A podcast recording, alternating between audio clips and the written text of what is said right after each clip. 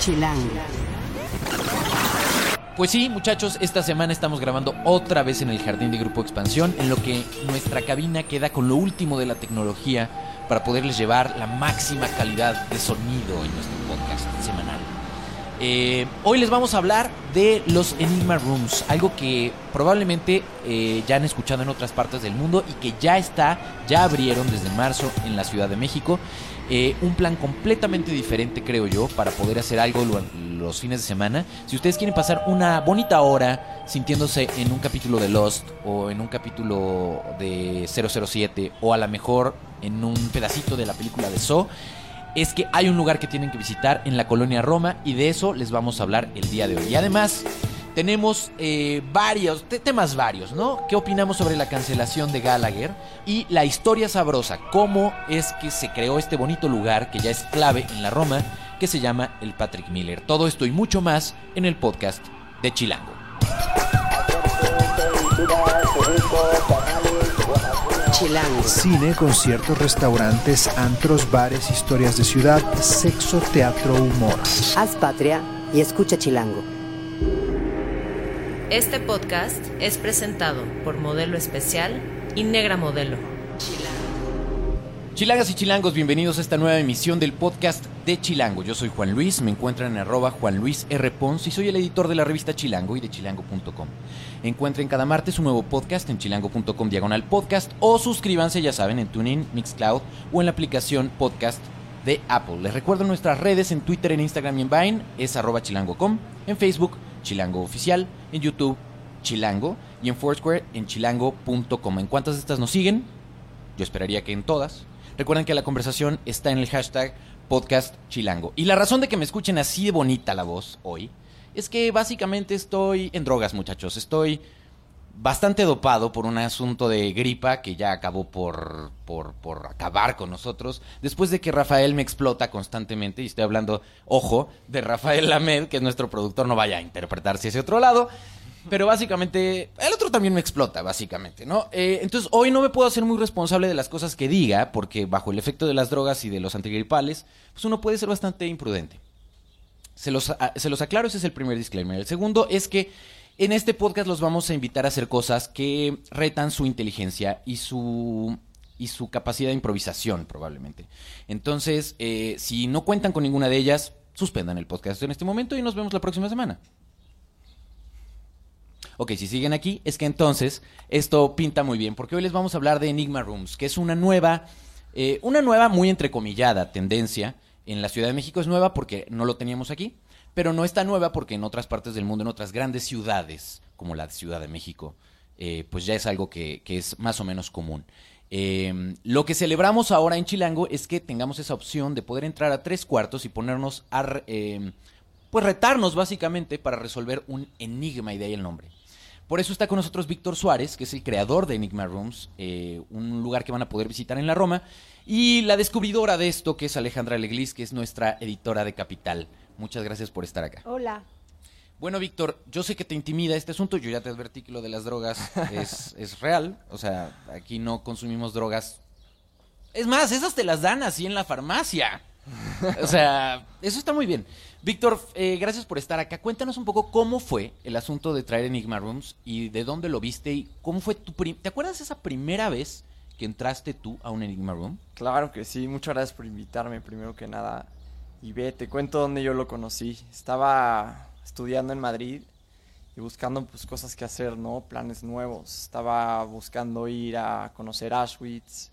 Este, le pedí un permiso al gobierno ucraniano de visitar Chernóbil. Entonces, Ah, bueno, planes así como muy reconfortantes, vamos, o sea, Domingueros. domingueros, esos que te llenan de alegría el corazón, ¿no? Pues lo, yo estaba buscando algo distinto, ¿no? Algo de vivir algo diferente. Y bueno, en este viaje de camino a Chernóbil pasé por una ciudad que se llama Budapest, en Hungría. Y bueno, estaba buscando qué hacer, una tardecita, no tenía mucho que hacer. Y me encontré con los escape rooms. Llegué a una página de internet que me decía que me iban a encerrar en un cuarto por 60 minutos. Y no me iban a dar nada de pistas, nada de ayuda. Y me iba a tener que escapar. ¿Y cómo te aseguraste de que no estabas en un sitio de sadomasoquismo o una de estas cosas En así? En unos, exacto, exacto. Pues en ese momento no tenía nada por seguro. Pero- Seguro de gastos médicos mayores. Exactamente, pero decidí pues ir a probarlo. ¿Y cómo fue? Pues bueno, yo entré, me acuerdo que me encerraron en un cuarto. Este cuarto no tenía ningún tema. Y bueno, en, en un inglés muy, muy quebrado, este, me cerraron la puerta y me dijeron que tenía una hora. Para salir. Exactamente. Que se iban a ir a comer y que pues si necesitabas algo, ojalá hubieras hablado ese idioma. Claro. Y bueno, estaba rodeado de candados, de rejas, de unos basureros, cosas raras en la pared. Y bueno, comencé a ver qué iba a hacer para escaparme. Ok, muy bien.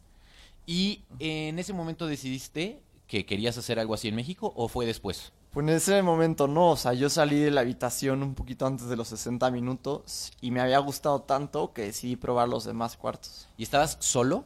No, ¿En ese estaba con mi socio, el de ahorita, se llama Gonzalo, Ok. y entre él y yo resolvimos las habitaciones que tenían disponibles. Muy bien. Sí.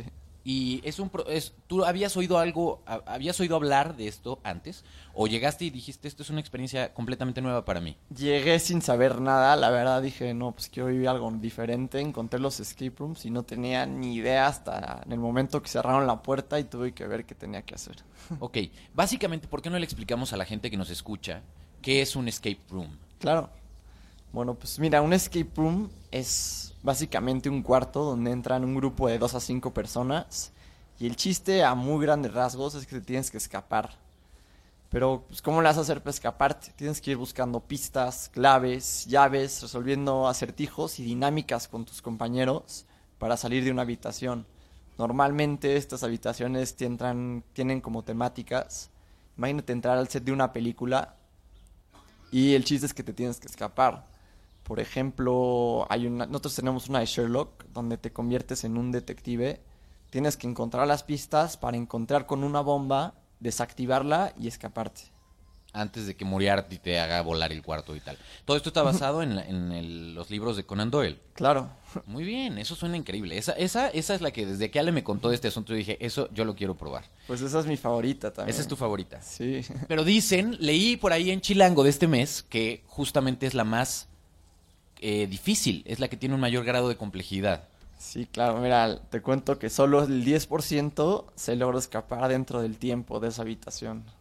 Muy es bien. muy complicada. Es para verdaderos Sherlock Holmes. ¿Tú ya la probaste, Ale? Ya, ya la probé. ¿Y sal- saliste? de no. una manera muy vergonzosa. como media hora, como media hora después, después Media hora de- después del... O sea, básicamente no es que explote, o sea, no es que tú tienes a una, a unas, unos fixers que si no logran en el tiempo, pues entonces vas a tener que limpiar la sangre de las paredes de las personas que entraron y, y hacer como que nada pasó ahí. Explota es un decir, vamos. Ajá, bueno, diríamos que se termina el tiempo Exacto. y suena un pitido. Suena un pitido, pero haces algo así completamente vergonzoso para los que están dentro de la habitación. Esto es, no sé, la- la- los- las- la- se pone todo de Paréntesis, rojo. Qué bueno que no fuiste, qué bueno que no organizaste esa sesión. O sea, algo, algo que verdaderamente les marque la vida, como para decir, qué loser que no pase en los 30 segundos. Pues normalmente si no tengo un grupo después, los dejo a ver en qué tiempo se tardan en acabar la habitación y al final les damos como su tiempo y en cuánto han rankeado entre los que han ido. Y que cuando, cu- o sea, tú realmente, ¿cuántos grupos han, cuándo abrieron esto? Llevamos desde marzo, Desde marzo de este año. prácticamente marzo, abril y lo que vamos de mayo. Muy bien. Y al día de hoy todavía te entretiene ver, tienes cámaras, supongo, adentro de los cuartos. Entonces te Claro entretiene sí. ver las cosas que la gente va haciendo. Pues es muy chistoso, imagínate que, bueno, no les quiero dar un poco de spoilers, pero imagínense que tienen que sacar una cajita muy pequeña, como el tamaño de mi no mano. nos spoileres, porque luego entonces, ah, es que, es que tenían una ventaja los que escucharon el podcast de Chilango, y por eso salieron más rápido. y No, la, la, no- la. no les voy a decir nada de cómo resolverlo. Perfecto, perfecto. Fíjate que es una cajita el tamaño de mi mano donde tienes que meter un artefacto por un mini hoyito y sacarlo Eso- de otro eso lado. suena como semiporno, básicamente, ¿no? O sea, este, por eso te gustó Ale. Eso fue lo que sí me salió. Pues a usted se le fue bien en ese. Imagínate que una persona, en vez de sacar la caja por el, un hoyo del tamaño de mi cabeza, intentó sacarla por el hoyito del tamaño de mucho más pequeño. Y me Ok. decía, no sale, no sale. Y tú así en la... Porque al final debe ser, debe ser entretenido. Tú te la pasas ahí, o sea, esa es tu chamba hoy en día, sí, de tiempo completo. Sí. Entonces tú estás realmente revisando cómo, cómo va el flujo de las habitaciones, qué tan, co- contándoles el tiempo, etcétera. Sí, claro, los vamos monitoreando. Entonces, el chiste es que se divierta la gente, ¿no? Entonces, si se atoran con una pista, si necesitan cualquier cosa, lo estamos monitoreando desde las cámaras de seguridad y les vamos dando ayuda. O sea, eres como una especie de gran hermano que con una especie de control va diciendo, eh, tetos, no, no es por ahí, es más arriba. sí, claro. Ok, pues eso suena divertido. ¿Y todavía te pagan por eso? Pues es muy chistoso. Ok, o sea, yo soy el dueño, todavía no recibo sueldo, ok. pero ahí vamos. Muy bien. ¿Y cuánto cuesta ir a un Enigma Room? Pues mira, el precio ahorita para un grupo de cinco personas es de 250 pesos por persona. ¿Ok? Es un poquito más barato en gru- grupos de cinco. Y haz de cuenta, para un grupo de dos personas el precio está en 340 por persona. O sea, mientras menos se tiene que repartir el costo, digamos, de la habitación entre menos personas. Es como Sí. si partieras una cuenta, digamos. Sí, claro. Mientras más van, más barato te sale. Sí, lo recomendable ir es en... Bueno, los rec- todos los récords de las habitaciones son en grupos de cuatro. Ok. Es lo que yo les recomiendo si es que quieren escapar. Grupos de cuatro es lo que al- al- se vuelve tanto divertido como posible el poder escapar. Sí, se resuelve con un mínimo de dos, con un máximo de cinco. Sin embargo, los grupos de cuatro es a los que mejor les va. Muy bien. ¿Y cómo nos fue cuando fue el primer equipo de Chilango a probar este asunto? A ver, cuéntanos, Ale. Pues ya que les digo, si aquí está Víctor, ni modo de que diga que bien, sí, aquí Siempre te puedes él. mentir. No, está bien divertido porque así llegas y todo está ambientado. Le ponen una musiquita que al principio parece muy cagada y de repente ya es así de quiten esa música, por Dios. Y efectivamente hay pistas, pero te entra una paranoia en donde ya empiezas a ver que todo es pista. Entonces te encuentras, no sé, una cajetilla de cigarros. Ya, esto significa algo. Entonces ya empiezas a enloquecer y es en donde aparece el gran hermano, ¿no? A decirte así de, no, calma, eso es basura, no lo agarren, ¿no? Y te- o sea, y la verdad es que sí está muy divertido y también te das cuenta, por ejemplo, nosotros fuimos y somos fuimos parte del equipo de print que normalmente trabajamos juntos y entonces como que agarramos la dinámica Cuando dice el equipo de print se refiere a la revista, al, al la equipo de la revista, sí, claro, sí, esos perdón. tecnicismos de nosotros. Sí, fuimos parte de la redacción de la revista que normalmente trabajamos juntos y entonces pues ya teníamos más o menos la dinámica de tú eres bueno en esto, tú eres muy malo en esto, tú eres muy bueno acá. No, pues escuchas, lo que pasa es que han de saber que en el equipo en el equipo chilango ya se hicieron una siempre hay un constante chiste, un chiste autorreferencial de si hubiera un apocalipsis zombie, quién haría qué cosa y, y cómo harían los equipos. Yo creo que tiene que ver con eso, o sea, Claro. cumplieron su fantasía zombie de apocalipsis para decir, ah, ok, este, esta es más atlética para subir lo que sea, paredes. Este es más atlético para comerse a los otros. Este sirve perfecto para ser comido y así, ¿no? Sí, de hecho en esta visita pulimos, ¿no? El equipo que va a sobrevivir al apocalipsis zombie. Y también quiero aprovechar que Juan Luis no fue a esa salida del Outbreak y tampoco ha ido al Enigma. Entonces está a punto de morir en el apocalipsis zombie. Para- básicamente nadie me escogería a mí. Pero ¿qué tal si yo tengo algún talento insospechado que no se Hasta imaginan, que no muchachos? lo veamos, hasta que no lo veamos, Juan. Muy bien, muy bien. Yo, yo, yo debo decirles que a mí est- este esquema se me hace un plan padrísimo. La- eh, esas son las cosas que, por un lado, hacen que la gente que nos escucha en otras partes de la República se muera de la envidia de no vivir en la Ciudad de México. La neta, la neta, acéptenlo. Eh, y también son de esas cosas que hacen muy única a nuestra ciudad, que tiene todas estas estos planes diferentes de qué se te antoja hoy. Pararse, salir a la calle y, y sí es- siempre está la opción de los museos, ir al cine, lo que sea, pero esto de los Enigma Rooms es un plan, suena súper divertido. ¿Hay un rango de edades? O sea, un mínimo de edad para poder entrar. Pues la verdad es que no tenemos mínimo ni máximo. El otro día fue, bueno, una abuelita de 89 años al cuarto de Sherlock y le fue bastante bien. Y les puso en su madre a todo mundo de los que estaban ahí así de, aprendan. Pues era muy observadora, sí encontró Pues claro. claves. Qué bueno. Y de niños creo que el más chico tenía unos de 6 a 8 años. Venían, obviamente algunos pozos están muy difíciles para ellos, pero iba con sus hermanos grandes y con su familia y bueno, les ayudaba. Perfecto. Y hablando de enigmas, aprovechando que tenemos aquí al importador de los Enigma Rooms eh, a la Ciudad de México, pues yo esperaría que básicamente nos des algún tip extra, ¿no? O sea, porque digo, si ya te tenemos aquí, pues no podemos dejarte ir así como nada más, como si no tuvimos la oportunidad de tener un tip. Pues como para iniciados, ¿no? ¿Qué, qué, qué le sacamos, Ale? Este, ¿qué, qué pista nos, qué, qué tip podrías darle para quien está escuchando este, pod- este podcast? ¿Qué tal, eh? Para el que duda ni cómo se llama esto. Se los advertí en un inicio, muchachos. Para el que está escuchando este podcast, ¿qué tendría que o resolver? Danos un tip del que sabe del, del gran hermano. Pues bueno, la mejor recomendación que te puedo dar es que entrando a la habitación busques en todos lados, arriba, abajo, al centro, adentro, cualquier idea que tengas, que la llegues a la realices. Si no funciona, intentas otra cosa, porque mucha gente entra y se queda viendo como, ay, ¿ahora qué hacemos? Pero lo importante es que siempre estés intentando cosas nuevas, porque así vas a lograr salir. Muy bien. ¿Y con cuál recomendarías que empezaran? Pues mira, el Sherlock tiene un poquito de Porque hemos hablado de que hay. Solo hemos hablado, creo que del de Sherlock, pero Sí, hay sí, tres te opciones. de los demás. Tenemos otras dos opciones. Tenemos un cuarto de la Guerra Fría. Imagínense un búnker soviético donde doy una misión como si, como si fuera 007 o un agente secreto. Tienes que seguir tu, tu misión para recuperar unos códigos de lanzamiento.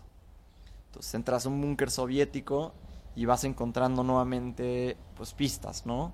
Estas son totalmente diferentes a otros cuartos de escape, pero también muy divertidas. Muy bien, eso suena increíble. Y Y, bueno. el tercero es al que yo, la verdad, pues, que tú digas, ah, ¿cómo se me antoja? Pues no, básicamente. Porque ese sí es como sadomasoquista, ¿no? O sea, empiezas encadenado a una Ay, pared. ¿qué se te antoja? No, no, no. No tanto, la verdad es que es muy popular, no sé por qué. Pues yo sí sé por qué, me imagino. Les puedo, eh, bueno, contar a Es- los chilangos aquí cómo, cómo empieza. El chiste es que, bueno, está inspirado en las películas de Saw, no sé si se acuerdan. Este, una película en un baño donde en cada esquina está esposada una persona y tienen que hacer una serie de cosas para escaparse. En la película se tienen que cortar la pierna, pero aquí, pues no. También. Y esto está ligado a una asociación sin fines de lucro de donación de órganos. Entonces, básicamente entras al Enigma Room y, pues, básicamente ayudas a otros, ¿no? No, como creen, es broma. Pero la verdad es que estaba inspirado en esta película. Entonces los participantes aquí empiezan esposados a la pared. Cada uno en su esquinita. Mientras que uno, un participante, entra al cuarto con un casco. El cual tiene una, una mica negra y no se puede ver nada. Con un candado. Entonces las personas en las esquinas que pueden ver pero no pueden caminar. Tienen que dirigir a la persona que puede caminar pero no puede ver. Suena muy bien. Entonces, es y, interesante. y todo está lleno de sangre y todo es así como un poco gore, pero no, no, no es que te asustan. O sea, si ustedes son de esas personas, no sé, no sé, digo, de ese tipo de personas que no les encanta que los estén asustoneando ahí por la vida, aquí no va a pasar eso. Sí, no, no, no es una casa de sustos, más bien es la ambientación, la, este, la luz cambia, la luz roja, la música está un poco creepy. La música es de lo más creepy que se puedan imaginar. Perfecto. No necesitas que nadie te asuste. es como si estuvieras en un capítulo de The Following, así. Muy bien, muy bien. Y hasta ahora, ah, ¿cómo te ha ido con gente? O sea, ¿aprendido, no aprendido? ¿La gente le, está gustando? ¿Cuál es el cuarto más popular? El cuarto más popular es el cuarto de Sherlock y hasta ahora, este, bueno, si lees las reseñas, por ejemplo, en el portal de TripAdvisor tenemos 50 y todas son excelentes. Hasta ahora nos ha ido muy bien el recibimiento aquí en la Ciudad de México. A la gente le está buscando mucho. Porque no es nada más irte a encerrar un cuarto, ¿no? El chiste es que te diviertas. Si te cuesta trabajo una pista, pues te vamos a ayudar. El chiste es que te diviertas la hora completa y bueno, estamos diseñados para eso. Muy bien. Pues Víctor, ya yo creo que hay muchos podescuchas que están allá afuera. Si ustedes ya fueron, si, si ya saben de qué les estamos hablando, eh, por favor cuéntenos en hashtag podcast chilango qué les pareció. Y si no saben de qué les estamos hablando, en la revista de Chilango de junio, que ya está ah, esta semana, yo creo, al final de esta semana ya la van a ver en calle. Estamos justamente platicando de estos tres cuartos. Trae una infografía que hicimos sobre, una ilustración básicamente sobre cómo están distribuidos. Van a, van a aprender algunas otras cosas que les van a ayudar en su visita cuando se lancen. Y de verdad, eh, pues es algo que no sé a ustedes, pero a mí me suena bastante entretenido y es un plan, como decíamos, muy diferente para hacer en esta ciudad. Muchísimas gracias. Felicidades, Víctor, porque Porque sin, sin haber tenido una experiencia previa, esa, este, este tipo de negocios que se hacen de veras con puro amor, con muchas ganas de que las cosas salgan bien y por en- haberte enamorado de eso y traerlo a la Ciudad de México, normalmente les va muy bien, tienen buena estrella. No, pues muchas gracias al equipo de Chilango por invitarme. Y cuando quieran estar de vuelta, chance de probar el cuarto de soy y esposarlos a la pared, están más que bienvenidos. Sí tiene, sí tiene una parte, Luis. sí tiene una parte aquí como sádica este muchacho. Muy bien. Perfecto, pues ya seguramente lo haremos y si lo hacemos, ya les contaré en otro podcast cómo, cómo nos va. Gracias, Víctor. No, muchas gracias a Si quieren ustedes. seguirlos en sus redes sociales, están en arroba Enigma Rooms con ese al final de F. O en Facebook y en Instagram los encuentran como Enigma Rooms, ¿cierto? Correcto. Muchas gracias, Víctor. Y si ustedes saben de ese tipo de cosas y nos quieren ayudar, y porque Alejandra a veces se saca los ojos y se jala los pelos de- buscando estas experiencias apasionantes en la ciudad, cosas que ustedes saben que no hemos contado en el podcast y que quieran eh, que platiquemos de ellas, por favor, escríbanle a arroba doc bien que es su Twitter, pásenle el tip, o si no la pueden encontrar en ah, Ale Leglis con doble S, Leglise, L-E-G-L-I-S-S-E, arroba expansión.com.mx, ese es su mail. Ella es nuestra editora de Capital, que es la primera parte de la revista donde tratamos de encontrar estas tendencias y cosas extrañas para que ustedes básicamente se recreen y se pasen muy buenos momentos en nuestra Ciudad de México. Chilango. Esto es Tercera Llamada. Tercera Llamada. Comenzamos. Si pasa en la ciudad, está en Chilango. ¿Qué vamos a hacer este fin de semana? Hay varias opciones. Y de hecho, varias opciones incluso para lo que queda de la semana también cuando escuchen esto. Eh, en esta ocasión está Karina Lubián, que es nuestra experta en música en chilango.com. Gracias Hola. por estar acá, Karina. No, gracias por Y Pavel Gaona, que hace su triunfal regreso al podcast después de un tiempo de no haber estado acá. Y ahora ya como integrante formal del equipo chilango. Después de que hace ratito me llamaron la pájara Peggy. Es como básicamente la pájara Peggy de los podcasts trata de meterse a fuerza. Lo tuvimos que amordazar en la primera parte de este podcast porque estaba aquí al lado. ¿Te consta que trato de meterme a fuerza, Juan Luis? No, no me consta, no me consta. Se dice que. Hoy vamos a hablar de diferentes opciones. Tenemos poco tiempo y muchas cosas que les queremos recomendar para este fin de semana. Vamos a empezar. ¿Qué tal si empezamos con qué opinan de la cancelación de Gallagher? Que es como la nota de hoy, justamente. Y, y para cuando escuchen esto, probablemente ya se sabe el desenlace de esta historia de amor, pasión, eh, dudas, deseo.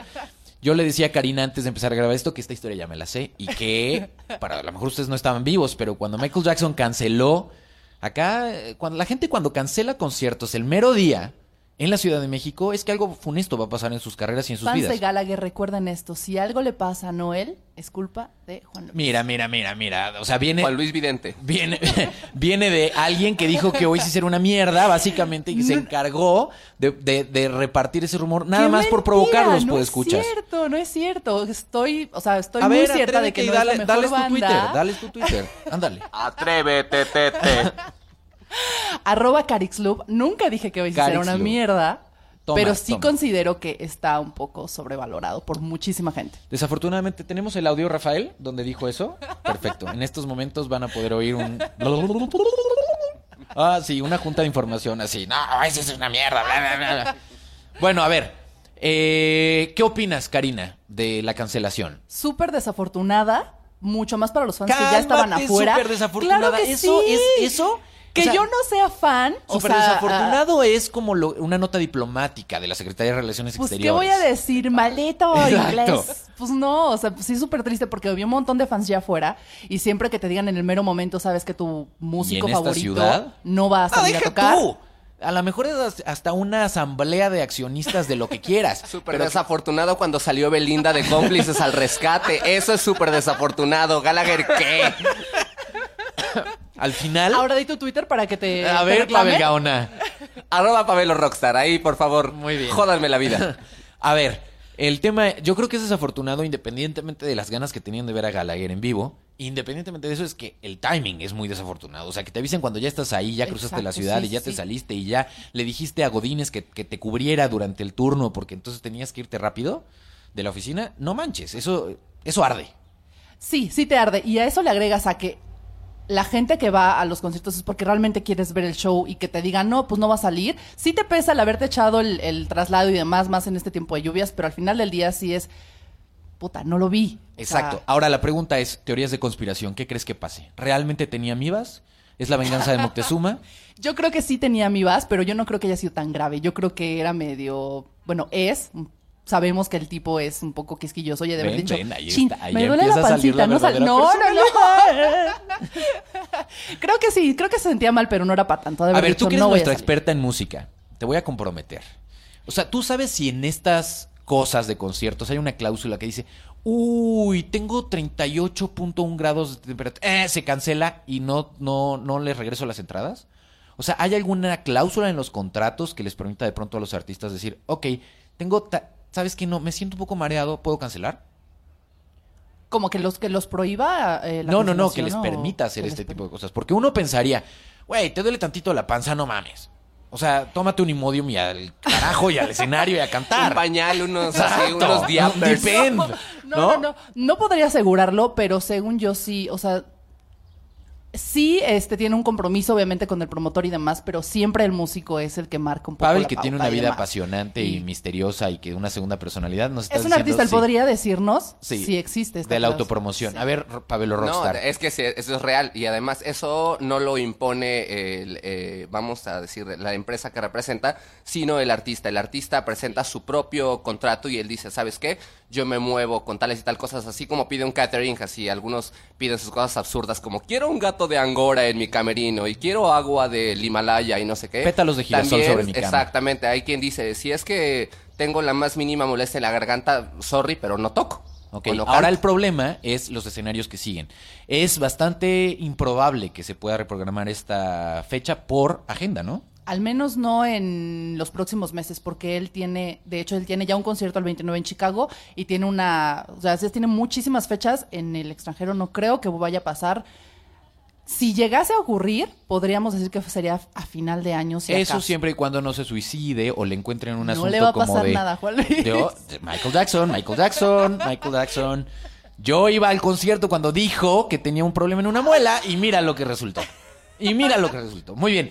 Pues bueno, muchachos, cuéntenos en el hashtag podcast chilango qué opinan, sus teorías de conspiración sobre por qué Gallagher, por qué Gallagher canceló en realidad.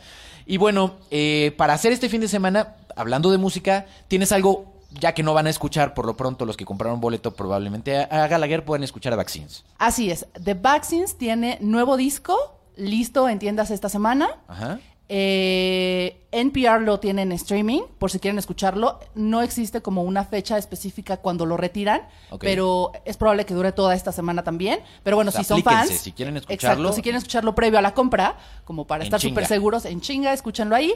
Y si no, pues ya, pueden comprar el disco, es su tercer disco. No leído también en críticas. Pero eh, ya lo escuché, es un disco bueno, mantiene el estilo de la banda, que es un estilo divertido, este punk, lleno de guitarras. Eh, Pero a ver, muy Karina Lubiana, ¿a ti te gustó? A mí me gustó, Porque porque, la banda aquí me la única encanta. crítica que nos importa es la tuya, mamita. Sí, la única, sí, la sí, única.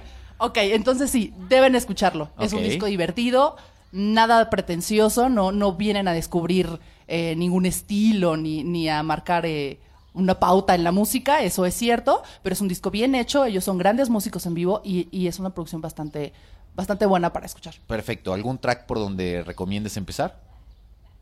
Pues es que estás, o sea, mm, mm, podrían irse por los sencillos, pero todo el disco es bastante ágil. No existe como estos de repente puentecitos que existen en varios discos que son como más tranquilitas. Tienen algunas baladosas, pero no caen en lo, en lo um, aburrido, digamos. Todas son como muy prendidas, muy guitarrosas, bailosas incluso. Muy bien. ¿Con qué lo maridarías? Que, eh, ¿Es un buen disco para escucharlo mientras? Mientras te bañas. Muy bien, perfecto. Ahí tienen una opción para oír música ra- este este fin de semana. Métanse rápido a para si, si es que lo quieren escuchar en streaming en NPR, y, National Public y yo creo que también lo podrán encontrar ya, supongo, en las plataformas de Sí, música por yo creo streaming, que sí. ¿no? Sí. perfecto. Entonces, esas serían las recomendaciones de Karina. Y bueno, como les adelanté al inicio, tenemos la historia sabrosa del Patrick Miller. Esto es, yo creo que todavía hay gente que no ha ido alguna vez al Patrick Miller y habrá otras que... ¿Tú has ido, Karina, alguna vez al Patrick Miller? Obviamente. ¿Has bailado? ¿Has, has- has hecho Obviamente. bailecitos de círculo? Sí. Eh, ¿Te Bailé desfogas? con una. Claro. Ah, es que eso vas. El Patrick Miller es para desfogarte. Muy bien. Y la neta es que va gente así, entonces tú mismo te desinhibes, Ahora, ¿no? Estás como. Tú tienes una, una, una, com- una comunicación, digamos, un, una forma de llevarte en sociedad bastante sana, ¿no? Pero ahora preguntémosle a nuestro productor, que no es el caso, vamos. Eh, Rafa, ¿tú has ido al Patrick Miller? No, no hay. ¿Ven? Eso es a lo que voy. Para gente como Rafa, es importante que sepan cuál es la historia del Patrick Miller y por qué Pavel Gaona puso en su Facebook o en su Instagram, algo así, sus tenis, porque además Pavel han de saber que es coleccionista de tenis, eh, sus tenis iluminaditos. Este, en Son la- Illuminatis. Exacto. Reptilianos. En uno de los lugares más bizarros que probablemente siguen existiendo en la Ciudad de México. ¿Cuál es la historia y cómo empezó este lugar? Que la verdad es que está más cerca de lo que ustedes creen. Bueno, pues eh, todo se remonta a los lejanos años 80, en las cuales el DJ Ricardo de Besa, eh, cuyo nombre artístico es Patrick Miller, eh, puso un lugar justamente para el desfogue y la buena onda y el dancing allá en el club de periodistas. Era únicamente una vez por semana, se ponían súper buenos los bailongos, según lo que me, lo que me cuentan. Eh, era una vez por semana, pero dejaban el lugar hecho un cochinero hasta que ya dijeron, ¿saben qué? Esto ya es imposible de tener aquí. Lo sentimos mucho. El lugar era muy espacioso. Incluso me cuentan los mismos usuarios que se dividía en diferentes salas y todo el rollo. Pero pues se los pidieron y dijeron, bueno, ahora dónde nos movemos. Quedaron como huerfanitos del lugar y dijeron, dijeron ay, ya dónde vamos a poder, dónde jugarán los niños. Exacto. Como diría Maná, ¿no? Y encontraron un muy buen lugar allá en No puedo la- creer que Pavel, es que puedo en la perdónenme calle que de me interrumpa, pero número 17. ¿notaron que acaba de citar a Maná? Por supuesto. ¿Es que tiene- neta? ¡Échale vampiro! Híjole. bueno. Lo sentimos, puedo escuchar de verdad. Ay, bueno, eh, no, cito las no cosas- podemos controlar a todas las personas que aparecen en el podcast. Tengo las peores citas del universo. Te puedo citar a. Adelante, licenciado, por favor. etcétera, por favor. Bueno, el caso es que, bueno, ya después de que se dieron a la ardua tarea de buscar un lugar para continuar con esta bonita tradición de bailongo, encontraron este lugar que está ahora en Mérida 17, que es como un bodegón. Si ustedes Es llegan... en la Roma, muchachos. en realidad- Básicamente es Roma, exactamente, ¿no? ¿no? es que se vayan a tener que ir a meter a la cola del diablo, Ni a sino que no, no, ni a- nada. Es, en la, es de la Roma, es una cosa muy accesible. Pero es un lugar muy poco Roma, eso es- hay que, hay que decirlo, porque cuando la gente se imagina un antro en Roma, pues se imagina así un lugar fresonzón, un lugar así que a veces eh, puede tener o no tener cadenero, que puede tener coctelería acá muy fancy. Y la verdad es que el Patrick Miller es todo menos, menos eso, perdón. Es un lugar un tanto extraviado en el tiempo, podría decirse, sui generis, único en, en su especie, y que, bueno, digamos que tiene sus, sus particularidades, ¿no? Eh, Miren, para es un lugar que además a, a todos aquellos que tienen nostalgia ochentera les va a fascinar. Porque te va a recordar estos grandes salonzotes donde de pronto se organizaban fiestas. o sea, esto exacto, es como la tardea de la secundaria. Exactamente. O sea, es como una gran, una gran, gran, gran este bodega, digamos, que tiene como dos pequeños, imagínense como si tuviera tribunas de los dos costados, ¿no?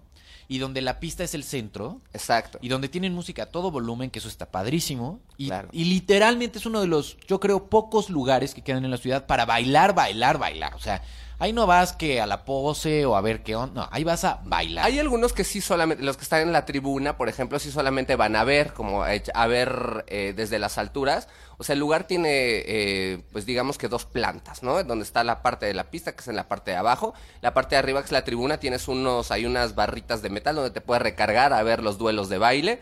Y ahí es donde la gente casi siempre nada más está observando.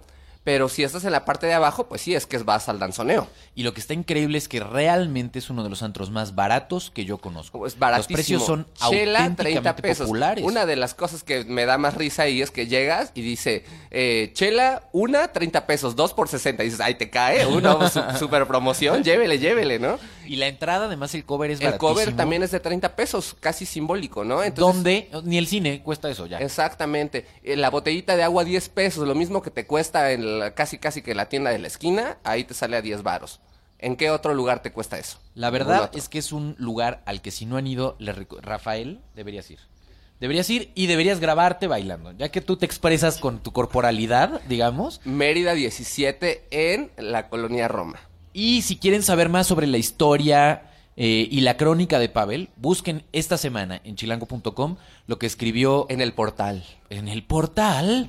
Eh, abran su. Netscape y, y, escri- y escriban ahí chilango.com y les va a aparecer un bonito sitio. Exactamente. Bonito Ay, muy bien. Qué Qué, bien que estés dando clases de cómo se utilizan estas cosas del internet, porque para De la uno, internet. uno que ya es mayor, pues ya Claro, no le claro. sabe esas cosas. Muy bien. Pues bueno, muchachos, justamente los vamos a dejar con una canción de algo que podrían escuchar allá en el Patrick Miller. Algo de High Energy, ¿no? Pues es que Mira, mira, lo cuando que tu es que- productor sube los, sube los hombros hacia arriba y dice, pues a mí me vale Otra madres", cosa, porque una- básicamente ya acabamos, ¿no? Adicional, hay noches de 70s, hay noches de 80s, noches de 90s, noches de Italo Disco, dependiendo del calendario. También ahí eso lo van a poder checar en la nota. Y como está flojito y cooperando nuestro productor, ¿con qué te quieres despedir, Pavel? A ver, ¿qué, qué, qué, qué les gustaría, muchachos? ¿Qué, ¿Qué canción definiría si el Patrick Miller fuera una canción? ¿Qué canción sería? Híjole. eso Tomen está, esa. Está, está cañón, eh. Toma chango tu banana. Exacto.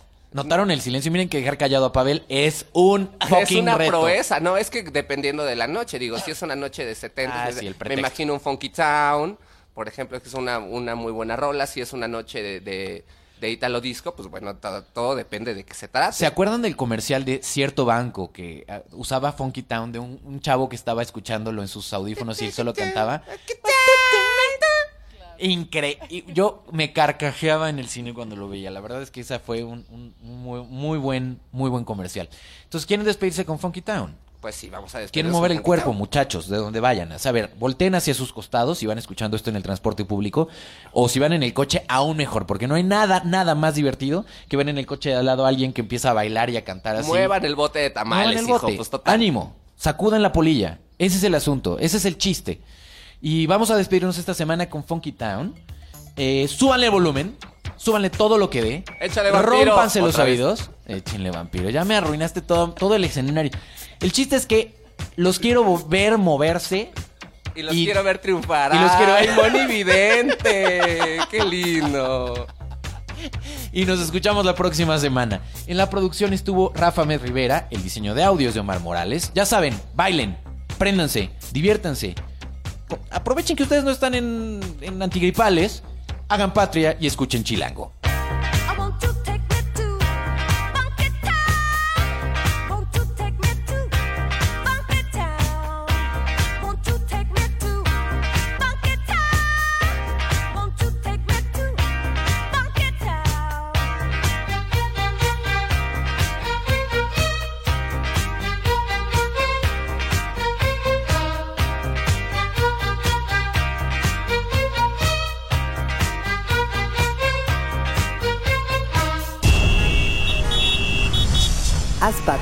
Y escucha Chilango.